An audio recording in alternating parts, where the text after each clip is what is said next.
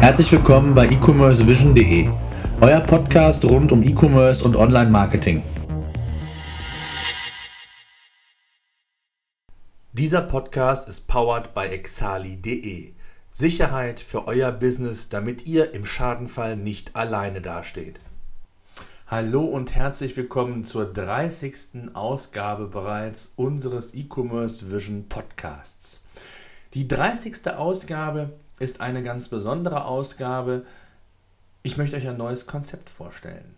Ihr habt ja die letzten beiden Podcasts schon gehört. Da ging es um verschiedene Einzelthemen. Heute möchte ich euch ein komplett neues Konzept hier auf E-Commerce Vision bzw. dem Podcast von E-Commerce Vision vorstellen.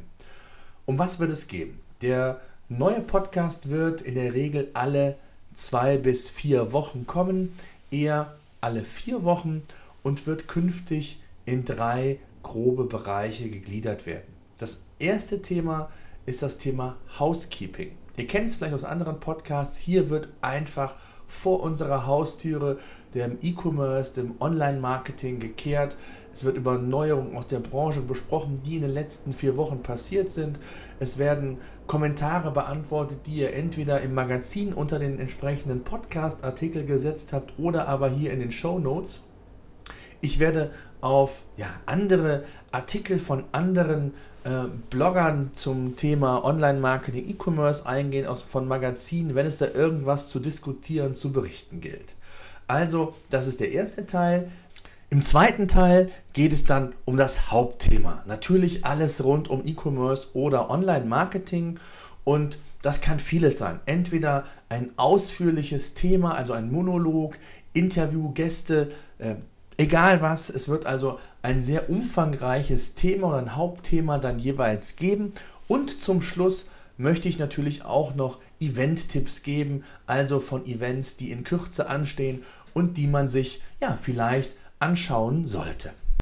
Fangen wir mit dem Housekeeping an. Was ist passiert in den letzten ja, zwei Wochen roundabout? Äh, ich glaube, somit die wichtigste Neuerung oder Ankündigung zumindest gab es von Amazon. Amazon wird seinen Verkäufern die Möglichkeit bieten, Blitzangebote zu erstellen. Das heißt, unter Berücksichtigung verschiedenster Kriterien können Produkte entsprechend beworben werden. Ein Blitzangebot gilt immer für sechs Stunden. Es wird besonders hervorgehoben.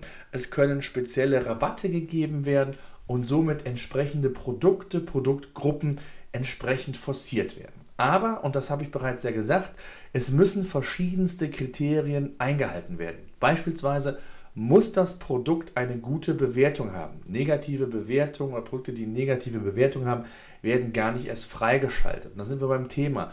Jedes Blitzangebot wird separat von Amazon geprüft und freigeschaltet. Zu empfehlen ist da, dass auch alle Varianten zu diesem Produkt angeboten werden, sei es Farbe, Größe im Textilbereich und, und, und. Ein ganz wichtiger Punkt, der natürlich bei Amazon oder bei dem neuen Service nicht fehlen darf, es muss Prime-fähig sein. Und das ist natürlich ein ganz geschickter Schachzug von Amazon zu sagen, man will das Prime-Geschäft forcieren, man will sich noch mehr differenzieren, man will gleichzeitig aber auch den Händlern eine weitere Plattform bieten, um Produkte, um höhere Frequentierung auf die eigenen Produkte und somit natürlich auch um höheres Umsatzvolumen hinzubekommen. Eine ganz feine Geschichte. Ich bin gespannt, wie es läuft. Der Rollout ist im Gange. In einigen Ländern ist es bereits passiert. In Deutschland stand heute noch nicht, aber es kann nicht mehr allzu lange dauern. Dann wird auch bei uns in Deutschland der Service verfügbar sein. Ich bin gespannt, wie er sich entwickeln wird, aber das erstmal zu dem Punkt. Ein weiterer Punkt, und das fand ich ganz interessant, ich habe es irgendwo gelesen, ich weiß gar nicht mehr genau wo, ähm, die Headline Walmart will in bis zu acht Monaten oder innerhalb der nächsten acht Monate, so ist besser, Drohnen einsetzen. Die Diskussion um Drohnen mit Amazon, da ging das Ganze ja los, ist ja nicht gerade jung und neu, aber es wird natürlich immer wieder gemutmaßt, können tatsächlich so große Online-Händler, Player wirklich in das Drohnengeschäft einsteigen. Wenn man das Ganze sich mal vor Augen führt, bei uns in Deutschland ist das Thema ja sehr, sehr heikel. Es wird darüber diskutiert, inwieweit auch entsprechende Pilotenscheine gemacht werden müssen und, und, und. Und da ist natürlich schwer vorstellbar, dass Walmart hier mit eigenen Drohnen in den Himmel steigen wird und entsprechende Auslieferungen tätig wird. Das ist aber auch gar nicht gemeint, das war so ein bisschen natürlich die Neugier in der Headline, sondern was will Walmart machen mit den Drohnen? Ja, man will sie zunächst im eigenen Lager einsetzen. Ähm, und ja, da bin ich gespannt. Also auch hier, ähm, Drohnen, man hört es immer wieder, stürzen auch mal ab. Selbst professionelle und hochwertige Drohnen sind nicht 100% sicher. Wenn dann von, von morgens bis abends irgendwelche Drohnen, wie viel auch immer, durch die Lagerhallen düsen, ähm, bin ich gespannt, ob das alles so reibungslos funktioniert, keine Kollisionen ähm, vollzogen werden und, und, und. Da bin ich wirklich mal gespannt. Ähm, ja, Walmart wird sich da was bei gedacht haben. Ob es eher Spaß war und PR wird sich zeigen. Ich bin sehr gespannt, werde das Thema natürlich weiter ganz klar verfolgen.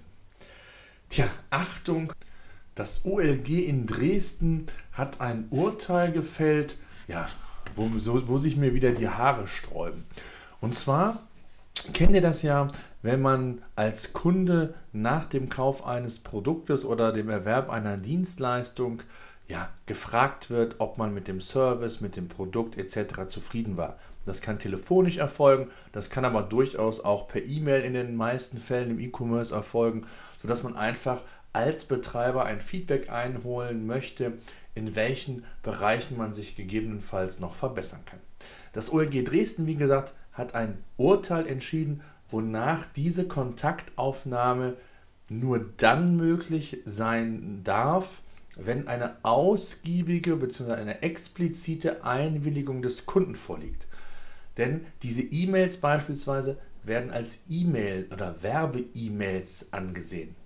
Und da frage ich mich wirklich, ich stehe mit dem Kunden in einer Geschäftsbeziehung, das ist was ganz anderes, als wenn ich natürlich irgendwie einen Kunden kalt anrufe, kontaktiere, sondern der Kunde weiß, worauf er sich einlässt. Er hat das Produkt gekauft.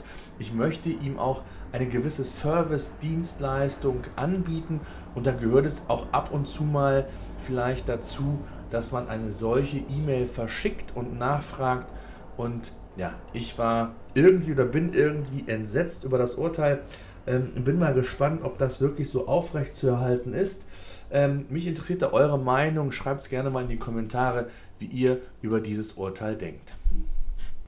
Ja, dann fand ich noch einen sehr interessanten Artikel auf Exciting Commerce von Jochen Krisch, der ja einen Artikel geschrieben hat, wann werden auch Zara und H&M bei Zalando verkaufen.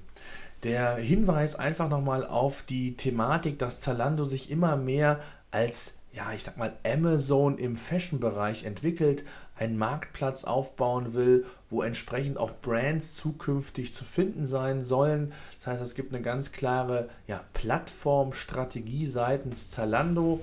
Ähm, ja, die großen stationären ähm, Einzelhändler ja, weigern sich noch, ähm, noch in Anführungszeichen äh, so richtig überhaupt aktiv zu werden im Online-Business, beziehungsweise fehlt da noch so ein bisschen die Durchsetzungskraft. Und ähm, es ist aus meiner Sicht, und da stimme ich dem Jochen Krisch zu, eine Frage der Zeit, bis die Großen auch endlich aufwachen und Zalando ja zumindest als eine Art Sprungbrett sehen. Es muss ja jetzt nicht irgendwie ein Geschäftsmodell so ausgelegt sein, dass man ausschließlich auf die Karte Zalando setzt, aber wer einfach mal ja, eine große Plattform haben will, wo enorme Reichweiten sind, auch im mobilen Bereich, also nicht nur im Desktop-Bereich, sondern auch im Mobile-Bereich wächst Zalando ja enorm stark und bietet hier einfach von Hause aus eine große Netto-Reichweite und somit natürlich auch eine große Anzahl an potenziellen Kunden auch für andere Marken.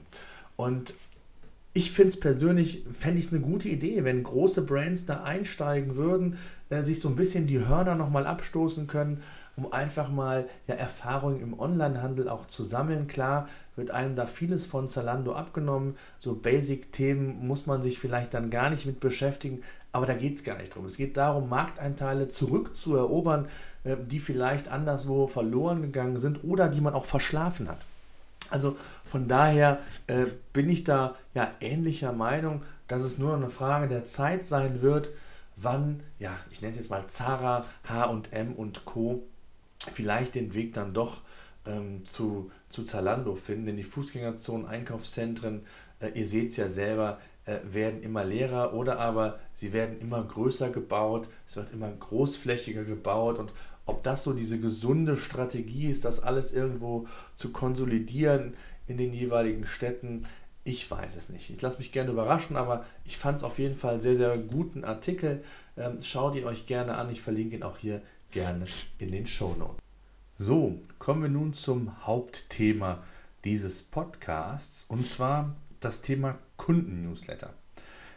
Ich bin immer wieder ja, gefragt worden, ob ich nicht mal ein paar Erfolgsfaktoren nochmal zum Thema Kunden-Newsletter zusammenfassen kann. Insbesondere natürlich im E-Commerce ist das Thema Kunden-Newsletter eine ganz wichtige Rolle. Es gibt viele, viele Kunden, ich merke das selbst bei unseren Kunden, die ja, ja nahezu äh, einen solchen vernachlässigen, viel zu halbherzig an die Sache gehen, mit wenig konsequent, den auch nur halbherzig umsetzen, sodass also auch da wirklich dann der Erfolg auf der Strecke bleibt. Und dabei sind Kunden-Newsletter, also Potenziale von Kunden derart wichtig für einen Shopbetreiber, dass man natürlich auch hier entsprechende Vorbereitungen treffen muss. Und ich habe euch einfach mal zehn Erfolgsfaktoren zusammengefasst, die man unbedingt beherzigen sollte. Fangen wir mit Punkt 1 an. Das Wichtigste ist natürlich der sogenannte Eröffnungsimpuls. Die Betreffzeile, aber nicht nur die Betreffzeile, sondern auch der erste Text, ob es ein Teasertext ist oder ob es der erste vollständige Text ist. Die ersten Textzeilen, die ein Abonnent liest, sind wichtig und entscheiden sehr häufig darüber, ob er den Newsletter weiterliest oder nicht. Ich erlebe es in der Praxis eigentlich sehr häufig, dass Kunden ja mit diesem ja, Erfolgsfaktor in der Form umgehen, dass sie sich irgendwas Kreatives für die Betreffzeile aussuchen. Sei es irgendwelche Pfeilsymbole, Herzchen, Ausrufezeichen, sonst irgendwas. Ähm, nee, das ist damit nicht gemeint, sondern es muss letztendlich so sein, dass die Ansprache ganz klar prägnant ist. Es muss klar sein, worum es in der Newsletter-Ausgabe geht. Man darf also keine falschen Inhalte suggerieren. Punkt 2 passt eigentlich sehr gut und ergänzt das Ganze noch. Und zwar die Betreffzeile. Achtet auf die Länge der Betreffzeile. Denn gerade ist natürlich wichtig, wenn euer Newsletter responsive ist, und das sollte er sein, also über die verschiedenen Devices lesbar, ob Desktop, Mobile, Tablet, wie auch immer, ähm, achtet auf die Zeichenlänge. Ja, beispielsweise Google Mail ähm, zeigt die ersten 70 Zeichen an, inklusive Leerzeichen. Outlook 73 Zeichen. Thunderbird, glaube ich, 65 Zeichen. Das iPhone 41 Zeichen. Und äh, die Apple Watch zum Beispiel auch nur 16 Zeichen. Ja? Also es ist wichtig, dass der wesentliche Aspekt, der wesentliche Inhalt dann auch in den ersten, im ersten Bereich der Betreffzeile bereits entsprechend formuliert wird, damit er auch ja, device-übergreifend zu sehen ist. Punkt 3. Kein E-Mail-Versand ohne ein klassisches AB-Testing. Ich weiß nicht, wie häufig ich das meinen Kunden erzähle und predige, dass egal, auch wenn man nur 10.000 oder 5.000 E-Mail-Adressen hat, das sind ja hochwertige, meist ja qualitativ sehr hochwertige Adressen, kein E-Mail-Versand ohne ein AB-Test. Dabei gilt es, verschiedene Parameter herauszufinden, also zwei Varianten, zwei E-Mail-Templates zu erstellen, die unterschiedliche Betreffzeilen haben, die unterschiedliche Teaser- oder Anfangstexte haben beispielsweise, um dann wirklich zu vergleichen, welche dieser Varianten erzielt die besseren Öffnungs- und Klickraten und ist diese Variante gefunden, kann man dann die anderen E-Mails entsprechend an den übrigen Verteiler versenden. Und das sollte man auch unbedingt einhalten. Punkt 4. Punkt 4 ist ja der richtige Versandzeitpunkt. Es gibt unterschiedliche oder anders gesagt, je nach Branche, je nach Klientel, auch je nach nachdem, wie man natürlich seine Abonnenten in Anführungszeichen erzieht, gibt es ja unterschiedlich optimierte bzw. unterschiedlich optimale Versandzeitpunkte. Ob am Wochentag, am Wochenende, zu welchen Uhrzeiten. Ähm, wichtig ist auch hier, dass ihr verschiedene Versandzeitpunkte testet, diese analysiert und schaut, welche Themen oder welche Newsletter haben wirklich zu den besten Ergebnissen geführt. Man sagt so, dass Dienstags oder Donnerstags die besten Versandzeitpunkte sind. Das variiert aber, das kann man nicht grundsätzlich äh, pauschal sagen, sondern testet es wirklich, ähm, ob vormittags, nachmittags, wie gesagt am Wochentag oder vielleicht sogar auch am Wochenende. Punkt 5. Ganz wichtig in dem Zusammenhang ist es, sofern natürlich alle Informationen vorliegen, die Newsletter zu personalisieren bzw. die Anrede zu personalisieren. Es gibt nichts Schlimmeres, als wenn im Newsletter steht, sehr geehrte Damen und Herren oder vielleicht sogar gänzlich auf eine Anrede verzichtet wird. Die Wahrscheinlichkeit, dass der Newsletter weitergelesen kann und je nach Zielgruppe ähm, auch nochmal wichtig, ob ich den duze, sieze, wie auch immer, ist ein ganz entscheidender Erfolgsfaktor ähm, für ja, den Newsletter. Punkt 6. Schafft Anreize, damit der Kunde klickt. Also, Call to Action ist das Stichwort. Wichtig ist auch hier, das im AB-Testing auszuprobieren, ob Bilder, ob irgendwo jetzt klicken, in verschiedenen Farben vielleicht. Da werdet ihr mit der Zeit die Erfahrungen sammeln, was hier am besten funktioniert, sodass man also in den zukünftigen Newslettern vielleicht nur noch Nuancen testen muss, testen sollte, weil testen sollte man immer, weil sich auch das Klientel verändert. Und somit ist es ganz wichtig, dass ihr entsprechende Klickanreize schafft, damit der Nutzer ja, zu den weiterführenden Informationen gelangt, sei es direkt in den Online-Shop, sei es auf die Facebook, Twitter-Seite, Instagram oder aber in den Blog. Wichtig ist einfach, dass hier entsprechende Anreize gesetzt werden und der Nutzer sich hier weiter quasi mit dem Angebot beschäftigt.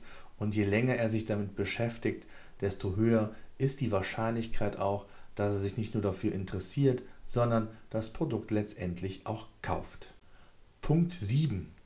Ja, Punkt 7 ist eigentlich so ja, obligatorisch. Vergesst das Impressum nicht. Es ist ganz wichtig, dass ihr nach dem Telemediengesetz ein vollständiges Impressum in euren Newsletter packt. Dazu gehört die Rechtsform Vertretungsberechtigter, die gültige Telefonnummer, Anschrift, Faxnummer, E-Mail-Adresse, Registergericht, sofern vorhanden, die Umsatzsteuer-Identnummer und, und, und. Also ganz wichtig, achtet darauf, dass ihr ein vollständiges Impressum auch habt.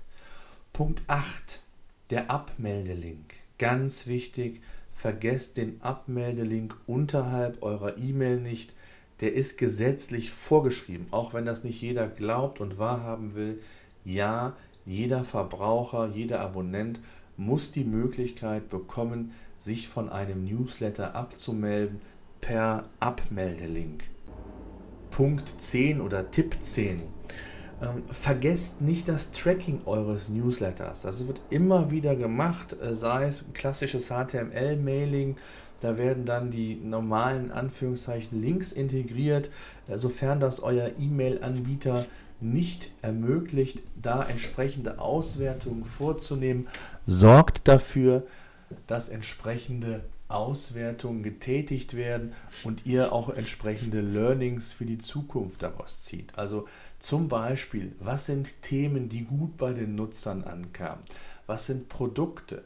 Ähm, zu welchen Themen saisonal bedingt habt es erfolgreiche Mailings gegeben? All solche Dinge kann man im Nachhinein und solltet ihr im Nachhinein unbedingt analysieren. Ja, kommen wir zum letzten Tipp. Das Aussehen, das Layout ist natürlich auch nochmal entscheidend. Wenn ihr irgendwie eine E-Mail-Vorlage aus Vorkriegszeiten verwendet, klar, manchmal ist es sogar ganz hilfreich, so einen Retro-Look zu verwenden, aber in der Regel ist das nicht erfolgreich. Schaut auch hier, dass ihr da up-to-date seid, mit der Zeit geht und das Ganze natürlich auch an euer gesamtes CI anpasst. Das ist auch ganz wichtig, nicht irgendwie ein vorgefertigtes Template von irgendeinem Mailing-Anbieter verwenden, sondern schaut wirklich, dass das CI mit eurem auf der Homepage auch tatsächlich übereinstimmt. Das sollen mal so die zehn oder zehn wichtigsten Erfolgsfaktoren von einem Mailing sein. Es gibt noch viele, viele andere, angefangen vom Mailing-Anbieter. Auch da gibt es qualitative Unterschiede, nicht nur von der Qualität, sondern auch vom Preis her.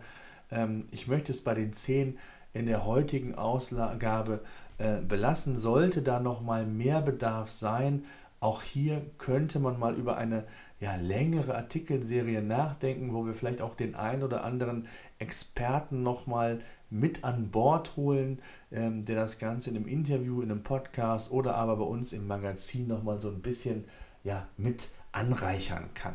Sollte Interesse bestehen, schreibt es mir gerne in die Kommentare und ich werde schauen, was sich da machen lässt. So, kommen wir zum Schluss zu den Event-Tipps. Das ist ja der letzte Teil quasi unseres neuen Podcast-Konzeptes. Im Sommer sind natürlich allgemein eher so die ruhigere Phase, was Events angeht. Dennoch möchte ich euch zwei Tipps oder zwei Events ähm, ans Herz legen. Das ist einmal das Online-Marketing-Forum, das ab dem 20.06. in verschiedenen Städten wie Frankfurt, Hamburg und München stattfindet. Hier trifft sich die Branche. Hier werden, ja, hier kann man fachsimpeln und sich austauschen. Immer ein guter Platz, um sich hier entsprechend ja, zu networken, auszutauschen und und und. Dann für alle Shopbetreiber, die Magento im Einsatz haben, ist natürlich die Meet Magento 2016 eine Pflichtveranstaltung. Die findet in diesem Jahr vom 4. bis 5. Juli statt. Ähm, wer also hier noch, ja, ich hätte mal gesagt, nichts vorhat, sollte sich hier entsprechend das Datum frei halten und schauen, ob man sich auch nicht hier austauscht, networkt, gemeinsame Probleme vielleicht sogar bespricht, löst, wie auch immer. Ähm, auf jeden Fall zwei Events, die man so ein bisschen in der sauren Gurkenzeit, was äh, Branchen-Events angeht, mitnehmen kann und vielleicht sogar auch sollte. Im Herbst geht es dann wieder richtig los. Da hätte ich bald gesagt, gibt es die geballte Ladung an wichtigen Branchen-Events. Ähm, wir werden selbst als Medienpartner auf verschiedenen Events ähm, vor Ort sein, werden natürlich auch entsprechende Recaps hier im Housekeeping nochmal machen, um euch so ein bisschen auch ein Feedback zu geben, wie die Veranstaltung war, ob es vielleicht lohnenswert war, sie im nächsten Jahr zu besuchen und, und, und. Das soll es gewesen sein mit der 30. Ausgabe. Ich hätte bald gesagt, quasi die neue erste Ausgabe mit unserem neuen Podcast-Konzept. Ich hoffe, es gefällt euch. Ihr habt Gefallen dran gefunden. Ich würde mich freuen, wenn ihr aktiv an diesem Podcast teilnehmt, stellt Fragen, kommentiert Themen und so ergibt sich da vielleicht eine sehr, sehr interessante und konstruktive Diskussion und ich würde mich freuen. Bis dahin.